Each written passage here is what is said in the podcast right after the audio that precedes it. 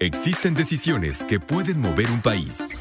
Líderes mexicanos, con Ivonne Bacha, editora en jefe de Líderes Mexicanos, y Jacobo Bautista, director de estrategia digital en Líderes Mexicanos, ambos coleccionistas de historias de éxito. Compartimos historias de los hombres y mujeres que con sus decisiones le dan rumbo a este país. 88.9 Noticias. Información que sirve. Hola, ¿qué tal? Muy buenas noches. Bienvenidos a Líderes Mexicanos Radio, aquí en el 88.9 Noticias. Información que sirve. Yo soy Ivonne Bacha. Yo soy Jacobo Bautista. Muy buenas noches, Ivonne. Buenas noches a todos los que nos escuchan en el 88.9 y en iHeartRadio. Oye, ¿qué tal que nos aventamos a decir nuestras redes sociales? ¿A ti dónde te encontramos, Jacobo Bautista? En Jacobo Bautistar, nada más agréguenle una R al final, y allí estoy en Instagram y en Twitter. ¿Tú, Ivonne? Yo estoy como Ivonne Bacha en ambos dos y a la par también. También estoy en Facebook, pero es que el Facebook nunca les digo porque más bien como que lo uso para cosas así más familiares, pero eh, si quieren pues entrarle a, estoquearme. Ahí estoy también. Hoy vamos a tener un súper programazo, Jacobo Bautista.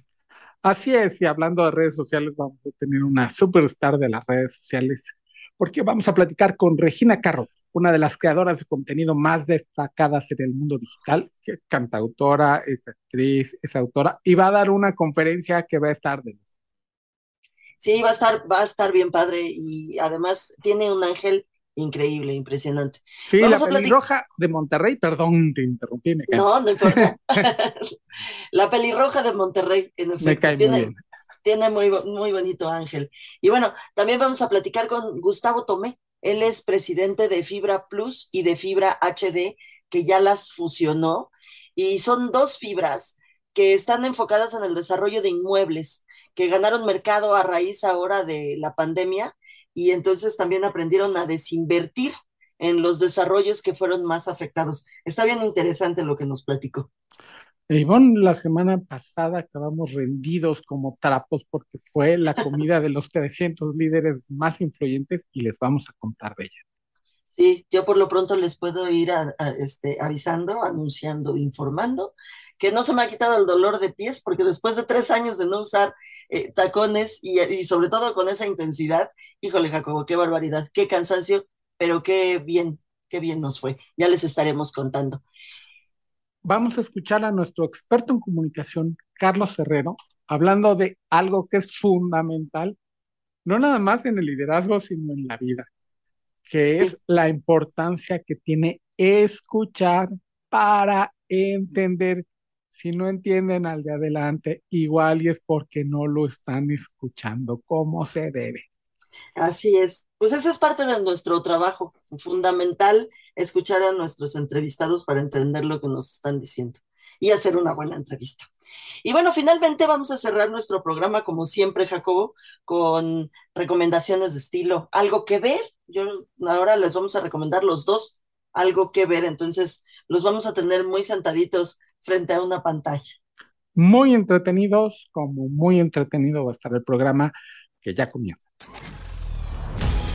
Líderes mexicanos un espacio para compartir y coleccionar historias de éxito. 88.9 Noticias, información que sirve.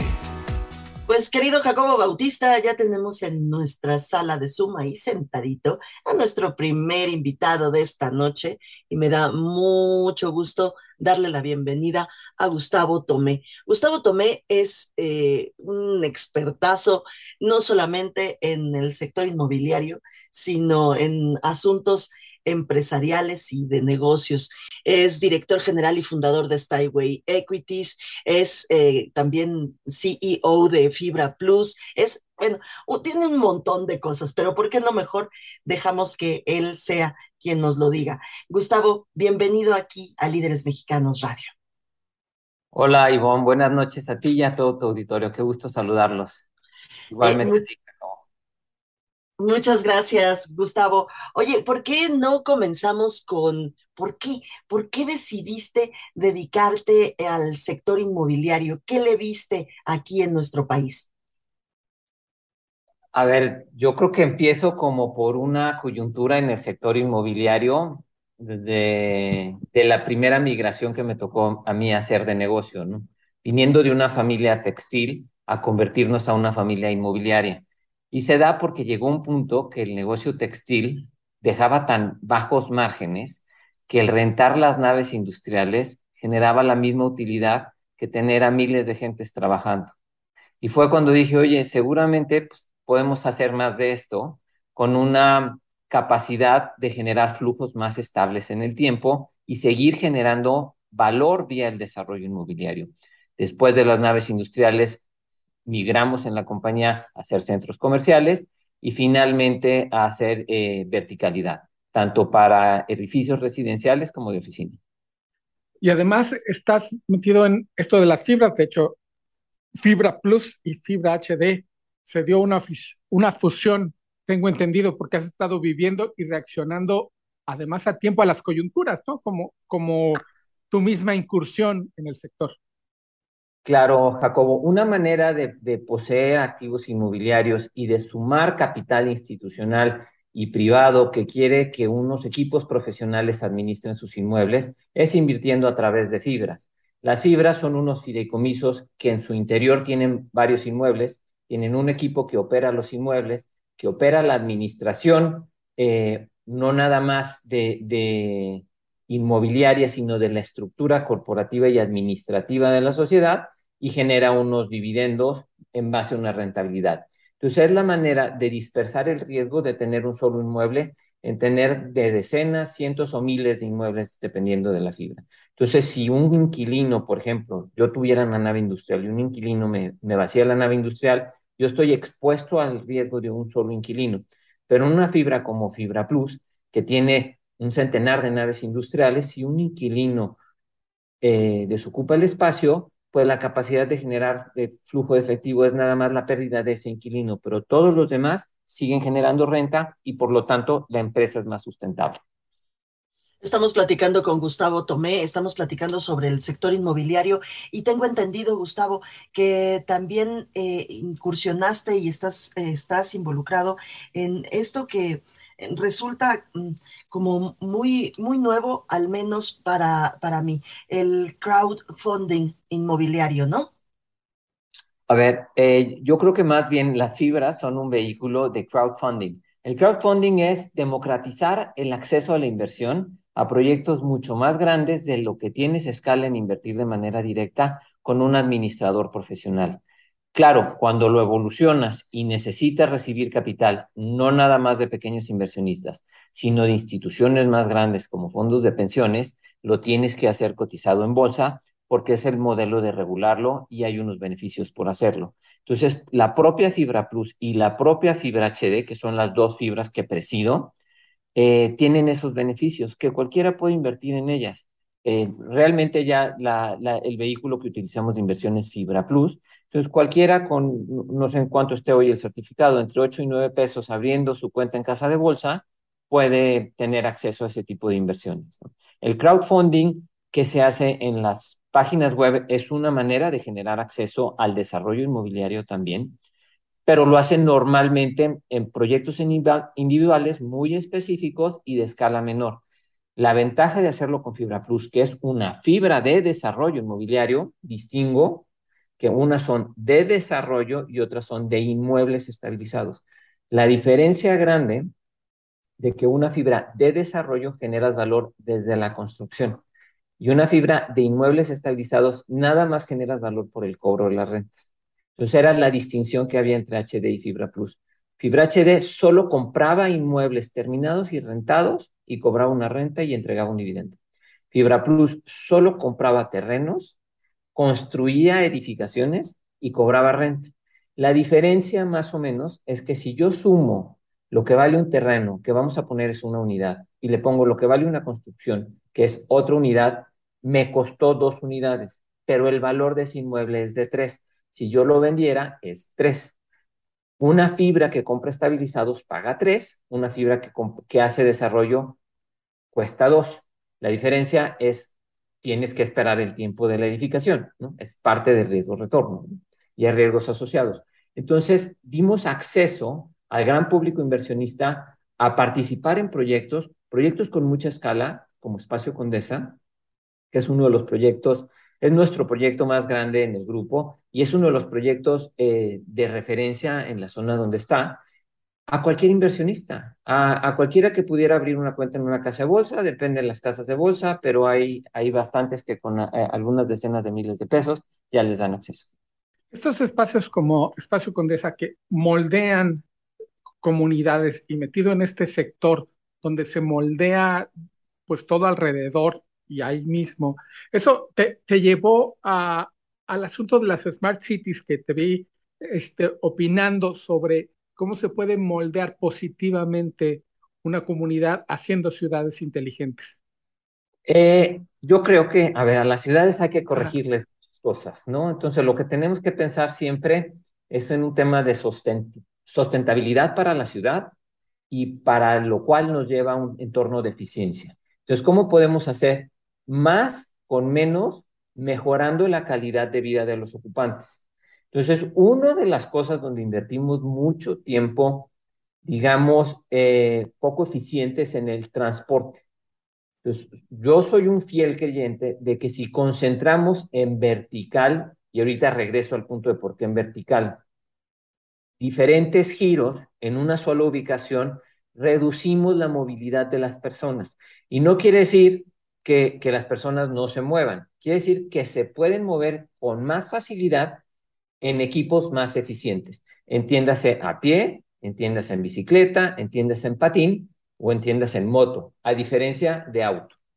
Los autos tienen dos características. La primera es que es una masa de, con un volumen y un peso mucho más grande que lo que transporta.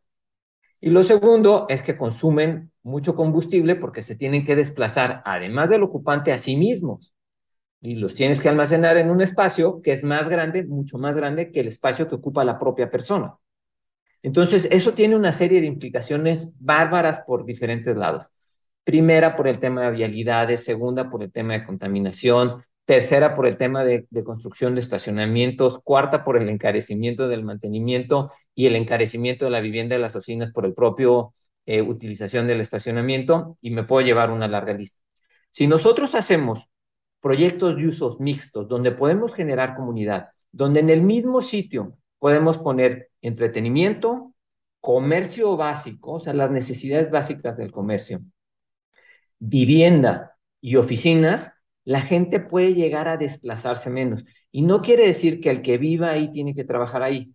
Quiere decir que los que viven ahí van a trabajar ahí, pero si les das un proyecto con calidad, se pueden desplazar andando, se pueden desplazar en patín o se pueden desplazar en bicicleta. Y es a lo que tenemos que migrar contestando la segunda parte de la ecuación, es ¿por qué vivienda, perdón, por qué en verticalidad tanto la vivienda como las oficinas?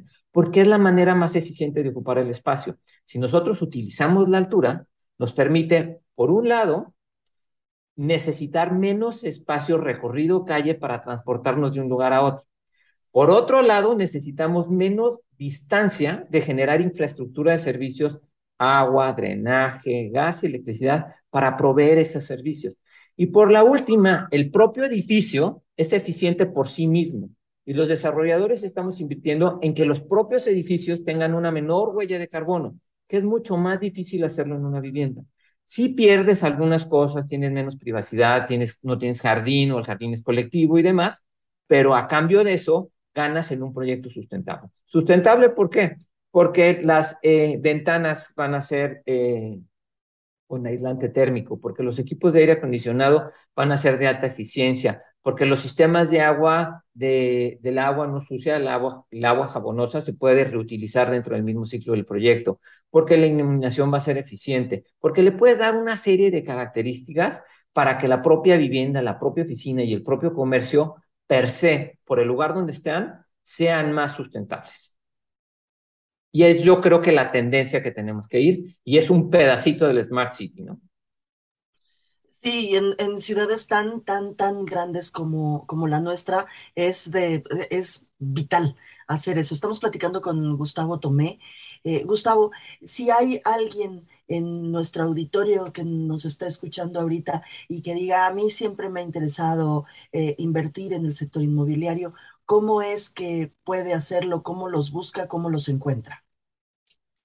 Para invertir en Fibra Plus, que es donde tenemos inversionistas privados, es bastante sencillo. Ya, eh, Fibra Plus controla Fibra HD, ¿no? Aunque son dos fibras y son independientes, la mayoría de Fibra HD pertenece a Fibra Plus. Entonces, la manera de invertir es a través de Fibra Plus con cualquier intermediario financiero, con una casa de bolsa, abrir una cuenta, ya sea de casas de bolsa eh, físicas o, o, electrónicas, que las van a abrir con, creo que ya hay desde 10 mil pesos, y abrir una cuenta de intermediación bursátil y comprar sus certificados F Plus 16 en el mercado. Y yo creo que están en descuento. Yo soy un fiel comprador, ¿no? De hecho, compramos, nosotros internamente compramos certificados constantemente cuando sentimos que es una muy buena compra. Pues nada mejor que se invierten porque generalmente dicen, no, no, no, si él no le mete, ¿eh? yo tampoco, pero ahí está la prueba máxima. Gustavo, ¿dónde te encontramos en redes sociales? En Twitter, en Instagram y en Facebook, Gustavo Tomé V, creo que en las tres. Pues Gustavo, te agradecemos muchísimo estos minutos aquí en Líderes Mexicanos Radio. No, muchísimas gracias a ti, Ivonne, y a ti, Jacobo, por la oportunidad. Muchas gracias a todo el auditorio y buenas noches. Mi nombre es Jacobo Bautista. Frente a mí está Ivonne Bacha, que nos va a contar sobre la experiencia, la gran experiencia que es sobre todo después de dos años de ausencia de la comida de los 300 líderes más influyentes de México. Fíjate, Jacobo, que todos decimos dos años, pero en realidad fueron tres, porque fueron, sí, dos ediciones, pero en tiempo humano fueron tres años de, pues, de espera para, para volvernos a ver, para volver a estar juntos, para volvernos a abrazar. Una de las cosas más impresionantes, Jacobo, no me dejarás mentir, fue pues lo entusiasmados que estaban todos los eh, invitados a la comida de los 300 de platicar.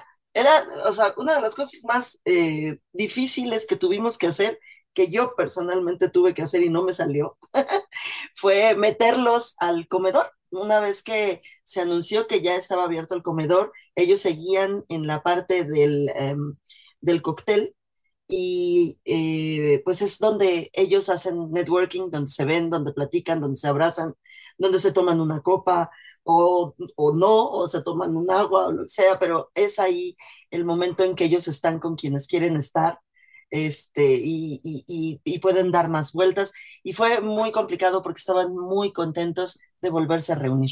Y una vez en el comedor fue muy difícil también sentarlos. Nuestro jefe Raúl Serraez hizo un llamado, Diego Plaza, quien lleva FCO, hizo otro llamado porque seguían ahí, porque sí, Además, yo no había visto a la concurrencia de la, de la comida de los 300 abrazarse y verse con tanto gusto. Generalmente les da gusto verse porque se ven entre ellos muy poco, pero ahora fue mucho más efusivo, yo creo que por lo mismo de la ausencia, no nada más de nuestra comida, sino de los eventos en general, donde ellos mismos podrían verse de repente, pues no ha habido.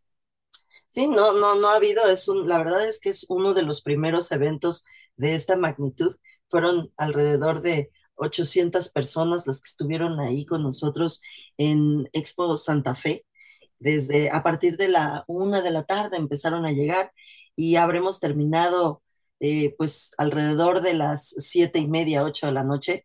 Y ahí estuvieron eh, pues comiendo, platicando, ah, seguramente algún otro negocio se habrá cerrado ahí. Espero que sí, porque también de eso se trata esa comida. Eh, estuvo realmente emotivo, sí, a mí me gustó mucho. Les decía yo al inicio de este programa que después de tres años de no usar, y sobre todo no usarlos con esa... Eh, eh, pues con esa exacto. porque lo acabas de decir, tú los veías en la zona de lobby y le decía, señores, por favor, los acompañabas hacia el tramo largo que está a la entrada del comedor y te regresabas a invitar a otras personas a que pasaran. Y en este ir y venir, ir y venir en tacones es muy cansado. Y luego adentro otras tantas vueltas para invitarlos a sentarse o para saludar, porque muchísima gente te veía, te levantaba la mano y ni modo atravesar medio comedor para darles la mano. Sí, para darles la mano, para darles un beso, porque pues yo iba preguntando, por supuesto, ¿cómo nos saludamos, no? ¿Cómo te sientes a gusto? ¿No quieres que, que nos toquemos de lejos? Todos querían, todos querían abrazarse, todos estaban muy contentos de regresar. Eh, fue, la verdad es que fue un éxito, fue un digno regreso.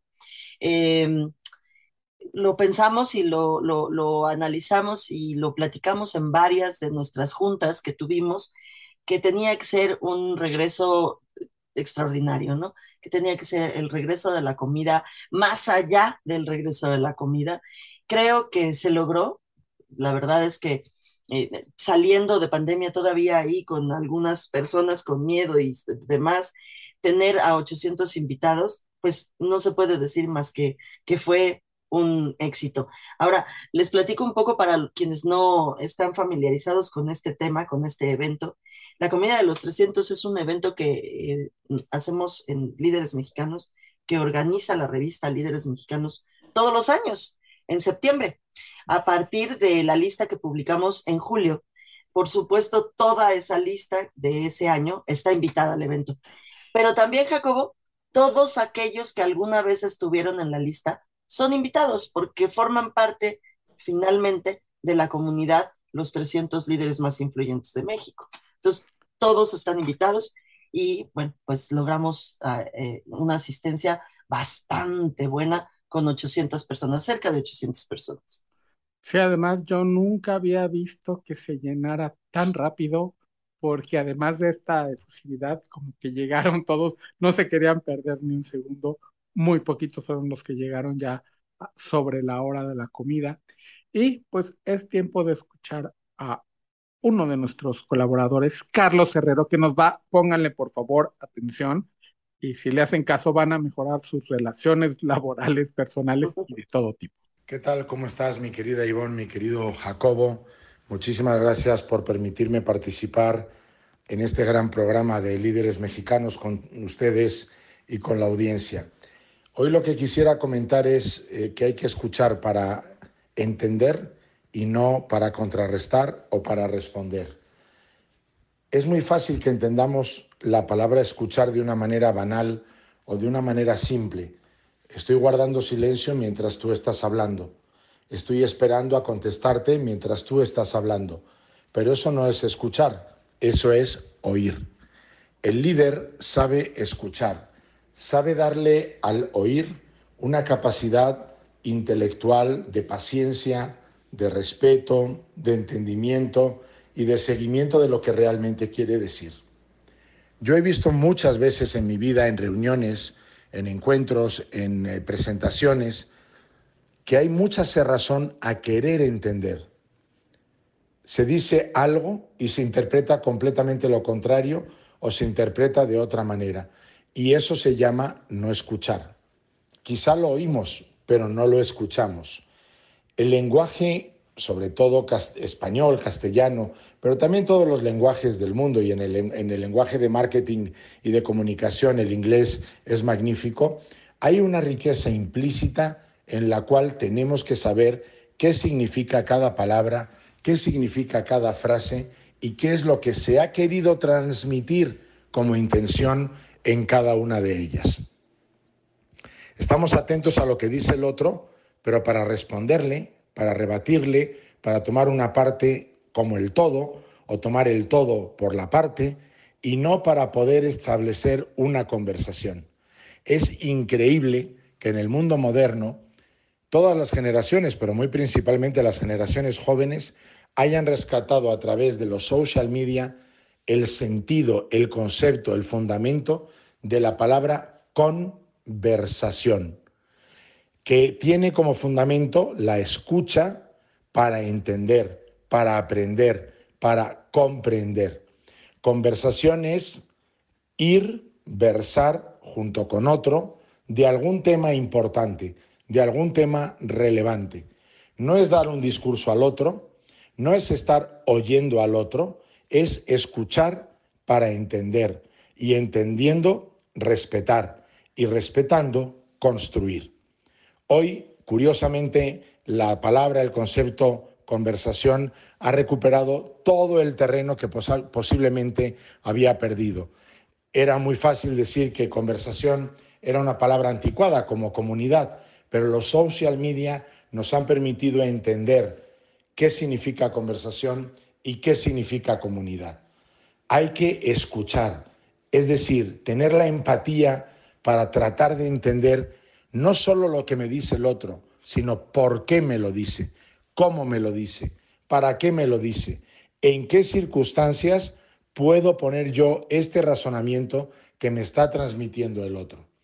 Y escuchar significa tener paciencia para entender y luego ya vendrá el momento de contestar, vendrá el momento de rebatir si es necesario. Algo muy importante que nos muestran muchas culturas, sobre todo europeas o norteamericanas, y no desmerito, no, no, le quito mérito a, a, todo lo que se, se conversa y se habla en México y en América Latina, pero es, tú tienes una opinión, yo tengo otra, nos respetamos, caminamos juntos en ese ir y venir de la vida. Por eso, escuchar para entender es una clave fundamental del liderazgo. Muchísimas gracias, Ivonne y Jacobo, por este tiempo tan maravilloso de poder compartir una frase, un concepto y, sobre todo, una gran experiencia. Un abrazo muy fuerte. Líderes mexicanos un espacio para compartir y coleccionar historias de éxito. 88.9 Noticias, información que sirve. Y Jacobo Bautista, veo que ya tenemos a nuestra segunda invitada de la noche ahí sentadita en nuestra sala de Zoom. Preséntanos, ándale. Así es, Ivonne, es un placer presentarles a Regina Carrot. No sé cómo presentarla, porque estrella multiplataforma me queda un poquito corto. Es cantautora, actriz, conferencista, escritora, es un montón de cosas y más. Regina, mil gracias por tu presencia aquí en Líderes Mexicanos Radio. No, yo encantada y qué gusto volver a platicar contigo, Jacobo, también, Ivonne, estar aquí en el programa en Líderes. Gracias por el espacio.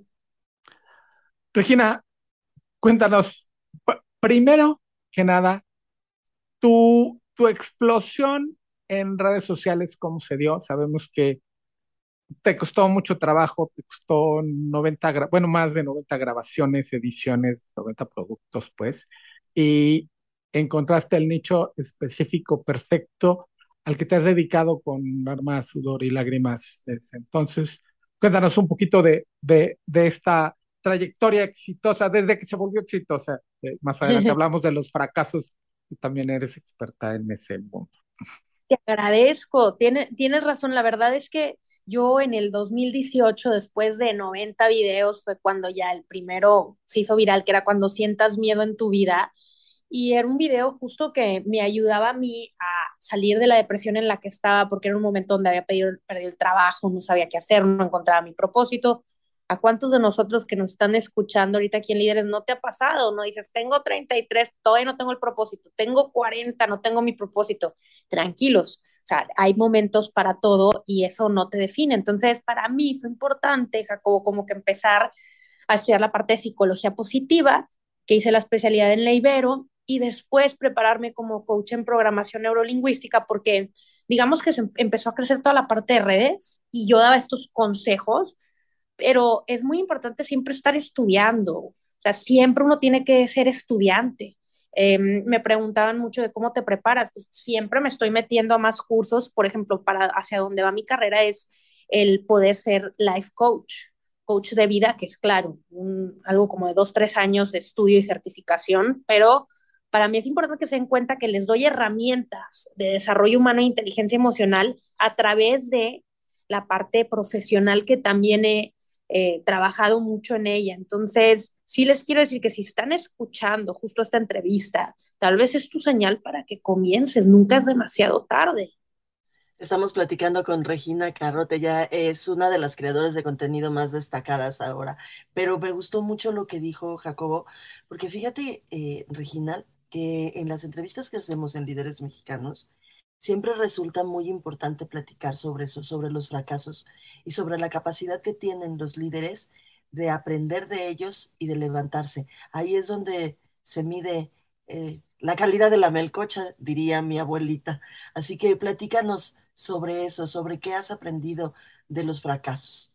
He tenido bastantes fracasos a lo largo de mi vida. Ivonne, como dices, a veces los cuesta contarlos, pero yo los abrí desde el día uno en mi canal de YouTube y después como un libro de cómo salir del club de los fracasados. Y he aprendido que uno, el no ya lo tienes. Gente que le tiene miedo a que los recha, que les digan que no con la propuesta, ir a presentar algo, empezar un proyecto, abrir tu canal, como que la validación de la gente y que se rían les da miedo. El no ya lo tienes. Comienza Segundo aprendizaje, que no es estar eh, tocando puertas, sino estar construyendo puertas. Yo abrí un camino en esta parte de motivación y como conferencista, donde le di un giro a quitarle la parte tradicional, ponerle la, la un poco más, tanto divertida, bajado a términos como que gente que no estudia psicología entiende, em, esta parte disruptiva donde quizás eh, yo tengo el pelo pelirrojo, siempre traigo mi arete, traigo un sombrero, o sea, son como más locochona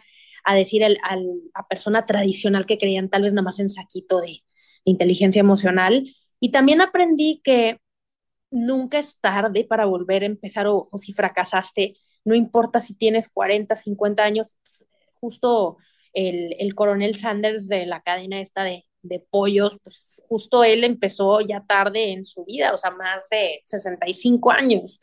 Entonces, si algo yo he aprendido es que todos los días me estoy reinventando. Abrí el canal de YouTube, luego saqué mi libro, después dije, ¿cómo le hago para diferenciarme entre tanto conferencista? Es normal, ¿no? Ahorita ya hay de todo en cada profesión. dije, vamos a mezclar un poco eh, motivación y entretenimiento. Si yo tengo la parte musical, hagamos algo distinto. Entonces, para mí es importante darte cuenta que los fracasos te forjan y ese knockout en tu vida te perfecciona y fue lo que me ayudó a darme cuenta de que quería seguir haciendo esto por el resto de mi vida. Estamos en Líderes Mexicanos Radio a través de 88.9 Noticias, información que sirve platicando con Regina Carrot. Ahora vamos a hablar en tu faceta de conferencista, porque además Podrías haberte quedado feliz en tu papel de, influencer, digámoslo así, aunque con, con, muchísima preparación más profesional. Te uniste a una, un ecosistema distinto, este, sabemos que trabajaste también con el colaborador en este espacio, Carlos Ferrero, y ahora vas a dar una show, conferencia en Exma, este, Fearless Mind con, con Tony Robbins. Y cuando leí el programa, dije, bueno, a ver de qué va a hablar Regina, y resulta que no, nada más vas a hablar, vas a cantar, y estás llevando un poquito más esto a, más allá, a hacer pues, una conferencia común, ¿no? Sí, justo eso me emociona porque imagínate que hablando con Fernando Ansúrez, CEO de Exma, fue cuando me empezó a pulir más, me empezó a llenar en la parte de speakers, después también me empezó a invitar a más cosas como conferencias en Colombia, en Paraguay, ahora próximamente en Exma México, que es la más grande dentro de la Arena Ciudad de México el 21 y 22 de septiembre, y que me va diciendo, dije, el poder de la atracción y visualización a través de la preparación es cierta. Entonces, en esa parte, Jacobo y Ivonne, yo voy a estar dando mi showferencia o speakertainment, que es Indomable, el fracaso será el boleto a tus sueños, que es una ponencia en donde me van a ver y escuchar cantar la canción de Indomable, una que compuse música y letra. Eh, van a ver unas partes musicalizadas, claro, no es un musical, ¿verdad? Hay partes donde también se requiere no tener música en todo, eh, pero es darle una vuelta a este club de los fracasados, está basado en mi libro Cómo salir del club de los fracasados y te des cuenta como estos knockouts de la vida te van a hacer más fuerte, te voy a dar herramientas para que las apliques y no nada más salgas motivado. O sea, mi trabajo no es nada más motivarte, sino es que salgas y digas, ¿cómo voy a tomar acción? De una manera divertida, porque si te soy sincera, mi superpoder, que todo mundo tenemos uno, era esta parte más artística, mezclar motivación y entretenimiento, como cuando veo muchos conferencistas que su superpoder es mezclar la motivación con la comedia por decir, ahí te digo, o sea, yo la verdad es que pues, no te vas a morir de risa platicando en una conferencia mía, o sea, no es mi talento. Hay gente que tiene más talento en eso. en la parte mía dijo, dije, por aquí va. Estuve puliendo, la ponencia va a tener alrededor de como 30 minutos, 35, y al lado de Tony Robbins y de tantos speakers ex tan importantes. Va a estar también Marco Antonio Regil, Ismael Cala, Margarita Pasos. Em, la verdad es un momento que siento que va a ser que voy a guardar un momento dentro de mi vida, decir, pues, acabar muy rápido. Dicen que esos momentos como que te definen, que dices, no me quiero bajar. ya va.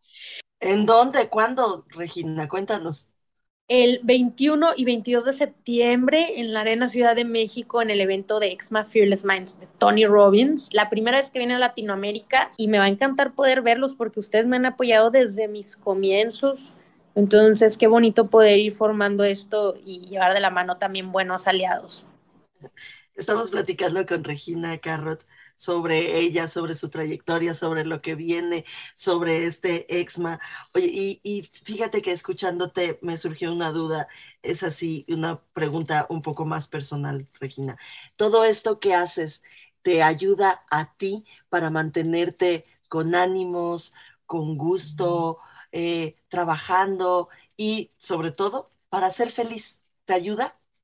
Sí, me ayuda justamente, y bueno, a mi plenitud, que era algo que me faltaba. Era muy buena yo en, en mercadotecnia, cuando trabajaba en el corporativo, y hay cosas que aplico, obviamente, entre mi marca personal, pero no era mi pasión. Creo que cuando es tu pasión y cuando te llena y te completa, eh, me ayuda no solamente a ayudarme a mí en lo personal, sino también ayudarle al resto de las personas con estas herramientas. Entonces, termina siendo una carrera donde me fascina porque a lo largo que yo voy creciendo, yo ahorita ya tengo 33 años, en octubre cumplo 34, eh, es esas carreras donde no te penaliza por como cuando es la actuación de, ah, ya no tienes 23, ya no, este, puede ser tal vez la estrellita, no. El seguir yo creciendo y el ser mamá ahora y el ir emprendiendo mi negocio y todo, me da más conocimiento y la gente en esta rama asocia a veces la edad con la experiencia o con el conocimiento. Entonces, por mí que siga envejeciendo yo. Estamos en Líderes Mexicanos Radio a través de 88.9 Noticias, información que sirve platicando con Regina Carrot, autora, por cierto, de Cómo salir del Club de los Casados. Hemos hablado de tus éxitos, pero lo que siempre me ha llamado la atención y que te he festejado muchísimo es este de, el Club de los Fracasados, porque para salir del Club de los Fracasados primero te tienes que reconocer como un miembro. Y el no olvidar esto, en los momentos difíciles, creo que te ayuda a mantener, no sé, a ti los pies en la tierra. Reconoces que no nada más que, que estuviste en el club de los fracasados, sino que a la vuelta de la esquina puede haber un fracaso más y que no por eso ya no servimos en la vida, ¿no? Justo es eso, Jacobo, de que, que, el miedo no es que el miedo te detenga, el no ya lo tienes, la suerte no es suficiente, que a veces gente está como que pidiéndole ahí arriba a ver si le va a llegar el día de suerte y, que es importante que sí, que tus sueños sean más grandes que tus miedos, que sigas intentándolo y sigas fracasando.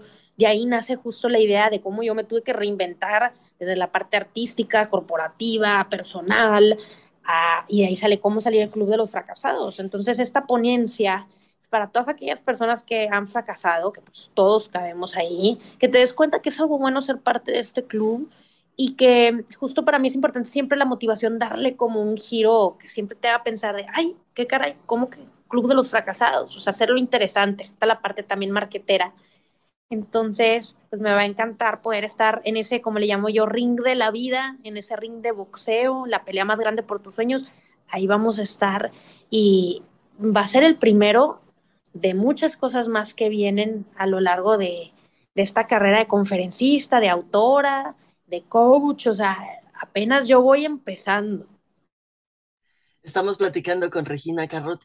Oye, Regina, eh, ¿es la primera vez que vas a mezclar eh, todo este asunto de ser conferencista, de la motivación, con tu parte artística, con tu parte musical? ¿Es la primera vez que lo vas a hacer? Sabes que no, antes de la pandemia, eh, te estoy hablando octubre de 2019, yo presenté mi showferencia Cómo salir del Club de los Fracasados en Monterrey, en Show Center, alrededor de 2.000 personas. Eh, y justo era esta parte de motivación y entretenimiento en base al libro, llamado igual. Y después, en enero de 2020, hice dos ponencias en el Teatro Royal Pedregal, dirigido por los Ortiz de Pinedo. Y que nos cae la pandemia. Teníamos muchísimas fechas, la gira y pues ya sabes. Entonces, no sucedió nada, o sea, no, no, no pasó nada que dices, no lo, lo, paramos, como todo el mundo se paró.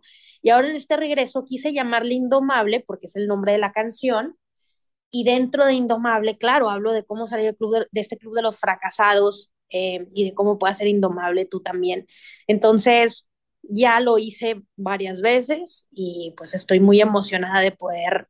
Ah, porque olvidé contar, va a haber un piano en el evento, entonces voy a tocar ahí en vivo. Entonces, los que no sabían o no han escuchado tal vez en mis videos, mi abuela era concertista de piano y ella me enseñó a tocar piano desde chiquita, yo tocaba mucha música clásica, componía música clásica y yo quería justo dedicarme a eso desde muy chica, por eso entraba en teatro musical y esas cosas. La vida me fue llevando y dije, ¿por qué apagar como esa vocecita o esa luz que me encanta de musicalizar cosas? Y fue como lo quise mezclar, eh, hablando del superpoder. Entonces, imagínate, iba a estar un piano, voy a estar tocando, em, pues ya, muchas sorpresas más que más pueden esperar. Regina Carrot, a los que te están escuchando que dicen, suena muy interesante, pero antes la quiero conocer, ¿en dónde te pueden seguir para ver todo lo que hace, para ver además tus charlas, los videos que subes? Me pueden seguir en todas las redes sociales como Regina Carrot carro, pero con T al final, de zanahoria en inglés, para psicología positiva, inteligencia emocional todos los días. Y es más, para, si me quieres conocer en persona, se va a poder justo en el evento porque voy a estar haciendo una firma de mis libros, de cómo salir del Club de los Fracasados. Entonces, va a ser la locura, porque también mi libro casualmente salió en la pandemia, en agosto 2020. Entonces, ese tema de, de firma de libros no se podía, va a ser la primera para ser como 15 mil personas que están ahí, entonces pues es el momento de conocernos. Dinos otra vez cuándo y dónde. El 21 y 22 de septiembre te espero en la Arena Ciudad de México para el evento de Exma Fearless Minds con Tony Robbins. Soy una de las pocas mujeres que voy a abrir eh, para él dentro de estas conferencias, dando mi showferencia de Indomable y voy a estar haciendo la firma de mis libros de cómo salir del club de los fracasados. Entonces, pues ya, no hagan planes, dos días intensos para conocernos. Regina Carrot, muchísimas gracias por estos minutos aquí en Líderes Mexicanos Radio. No, yo encantada. Espero pronto ya nos vemos en el evento para conocernos en persona, Ivonne y Jacobo, y les agradezco el espacio. Yo soy Ivonne Bacha y tengo frente a mí a Jacobo Bautista, quien nos va a recomendar también algo que ver, porque yo también al ratito les recomiendo algo que ver. Los vamos a tener ahí muy sentaditos frente a una pantalla. Con dos clásicos, bueno, el que tú nos vas a recomendar si es basado en un clásico, y el mío también está basado en un clásico. Se trata del documental Woodstock 99, la primera edición del Festival de Woodstock, que por cierto hay un documental precioso del, festival, del primer este, festival. Y los organizadores les fue también, pero no ganaron tanto dinero en 69. Hicieron un ícono cultural, que fue este gran concierto donde asistieron casi medio millón de chavos con la onda hippie. Luego se hicieron, creo que 20 años después, otro concierto que salió más o menos, uh, donde tampoco lograron hacer mucho dinero y dijeron para el 99 nos vamos a atascar de lana y organizaron nuevamente el Festival de Woodstock, pero en una base aérea abandonada, es decir, sobre concreto y no sobre lodo y pasto. Entonces, ya te imaginarás el calor. Y por estar un poco centrados en el dinero, no se dieron cuenta de lo que estaba sucediendo con los chavos, con la música que era más agresiva eh, a final del siglo pasado y terminó aquello, Ivonne, siendo un desastre, un desastre de la A a la Z, de la W a la K, un desastre absoluto. Y el documental narra muy bonito en términos de narrativa, cómo el ambiente se va descomponiendo y descomponiendo y descomponiendo hasta que se hace un desastre y los chicos destruyeron el lugar, así, acabaron con él. Dios y, mío. Y lo que temían en 1969 pasó en 1999, que destruyeron el lugar y fue un absoluto desastre. Hay unas escenas que sí dices, híjole, sí eran unos salvajes, no sé por qué la gente no terminó en la cárcel. Y bueno, y está muy bien documentado porque además hablan los organizadores, hablan los músicos, hablan asistentes sobre pues digamos que fue la adaptación de un clásico como la adaptación del clásico de Agatha Christie que tú, y Ivonne, nos vas a recomendar. Oye, antes de comenzar, ¿en dónde la pueden ver? ¿En eh, qué plataforma? En Netflix, perdón. Estaba hecha este, al principio para HBO, pero que en Estados Unidos HBO la trae en streaming, no importa. Aquí en México está en Netflix Woodstock 99. Vientos, pues a verla. Yo efectivamente les voy a recomendar algo que se estrenó en cine, yo no fui, cosa extraña, pero pues eso pasa cuando está uno confinado, ¿no? Entonces, este, bueno, eh, les voy a recomendar, se llama Muerte en el Nilo. Está basado, por supuesto, en el clásico, en la novela de Agatha Christie. Y eh, pues son las aventuras de Hércules eh, Poirot, ¿no? Que, que, es el personaje justamente creado por Agatha Christie. Y en esta ocasión y en la anterior también, porque ya, es la segunda, la, la, dirigió Kenneth Branagh y Kenneth Branagh no es de esos personas o de esos actores o de esos directores que cuando dirigen no actúan. Él también se dirige a sí mismo, entonces también actúa porque él es Hércules eh, Poirot, eh, además muy bien eh, caracterizado, extraordinario, como siempre a, a, mí me gusta mucho cómo actúa Kenneth Branagh. Me gusta también su trabajo de director, lo hace también estupendamente bien. Es como muy purista, es muy, es muy bello lo que ves, o sea, tiene una cinemática preciosa, es muy bonito lo que ves. Y en este caso, además, es súper elegante, es súper caro todo lo que ves en, en, durante la película. Entonces, eh, pues te llena los ojos, Jacobo. La verdad es que es una película de esas que son tan bellas que te va llenando los ojos. Y después, además, por supuesto, que pues eh, las historias, como todas las historias de Agatha Christie, eh, te das cuenta que, eh, que realmente pudo haber sido cualquiera, ¿no? El criminal, ¿no? El asesino pudo haber sido cualquiera porque cualquiera de los que están ahí eh, es eh, capaz y además tenía razones para hacerlo.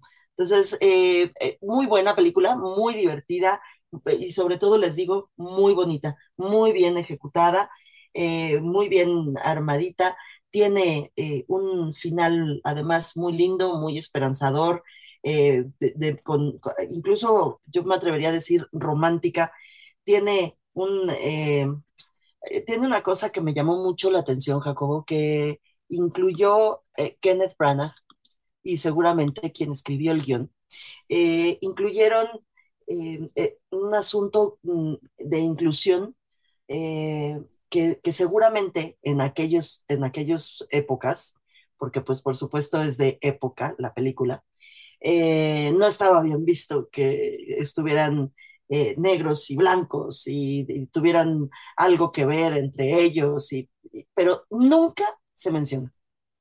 Ah, lo estás viendo, ajá, sí, ajá. lo estás viendo, lo estás viendo que está sucediendo y nunca se menciona, jamás. Entonces pasa súper fácil todo aquello.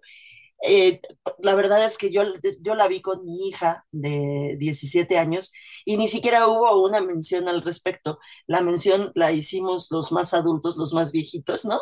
Su papá y yo cuando acabamos de ver la película, que pues estábamos convencidos de que aquello no hubiera pasado. De hecho, no hubiera pasado en la realidad y tampoco hubiera pasado en una película, ¿no? O sea, claro, claro. La, la, la, las primeras adaptaciones, ¿no? De la novela, eso era impensado. Claro. Y pues ojalá muchas de estas cosas fueran así, que pasen y, y, no las tomes en cuenta, simplemente es otra historia de parejas. ¿no? Claro, está, está padrísima. Y no solamente de, de razas, sino también de género. Hay una pareja homosexual que tampoco hubiera pasado, ¿no? Jamás hubiera pasado aquello y es muy evidente, pero también muy sencillo de, de ver y de, y, y, y, de aceptar, ¿no? Eh, eh, me gustó mucho lo que lograron con esa parte. Eh, les decía yo que el director es Kenneth Branagh y les digo, los actores son Tim Bateman, él es Book, el, hace cuenta que es el, el, compañero de, de, de, Poirot en sus aventuras, se llama Book. Annette Benning es Eufemia Book, que es la madre de, de este personaje. Kenneth Branagh es Hércules Poirot, como les decía yo. Eh, Armie Hammer, que es Simon Doyle. Gal Gadot, que es eh, a mí siempre me impresiona Gal Gadot, lo linda que es, lo muy bonita que es, lo, lo, lo, de verdad es una, una, mujer muy guapa. A mí me, y, y no, es, no es la de Gal Gadot una belleza convencional. No, no es convencional, pero es como muy, no sé si llamarla pura, como muy limpia, como muy, es muy linda. Bueno, Gal Gadot es Lynette Ridgway, Rose Leslie es Louis Burgett y bueno, muchos otros, pero... Y, la pregunta del millón, Ivonne, ¿dónde la vemos en streaming? Porque nada más nos dijiste que se te pasó en el sitio. Está en Star Plus, ahí la pueden ver. Y además tiene el plus, así como para el rating, de que es una de las últimas películas de Army Hammer antes de todo el escandalazo alrededor de él y sus eh, intenciones mm, mm, carnívoras y no caníbales más bien, ¿no? Fue, fue todo un escándalo el que estuvo alrededor de Army Hammer y parece, Jacobo, que terminó con su carrera. Una pena porque a mí me parece que es un buen actor y es un muchacho además muy guapo. Entonces, ahí está la recomendación, Muerte en el Nilo, en la plataforma Star Plus. Así que siéntense, sigan nuestras recomendaciones y disfrútenlas, las cámaras están muy buenas. Y en esto nos llegamos al final de este episodio, el 109 de Líderes Mexicanos Radio. Líderes Mexicanos, un espacio para compartir y coleccionar historias de éxito. 88.9 Noticias, información que sirve.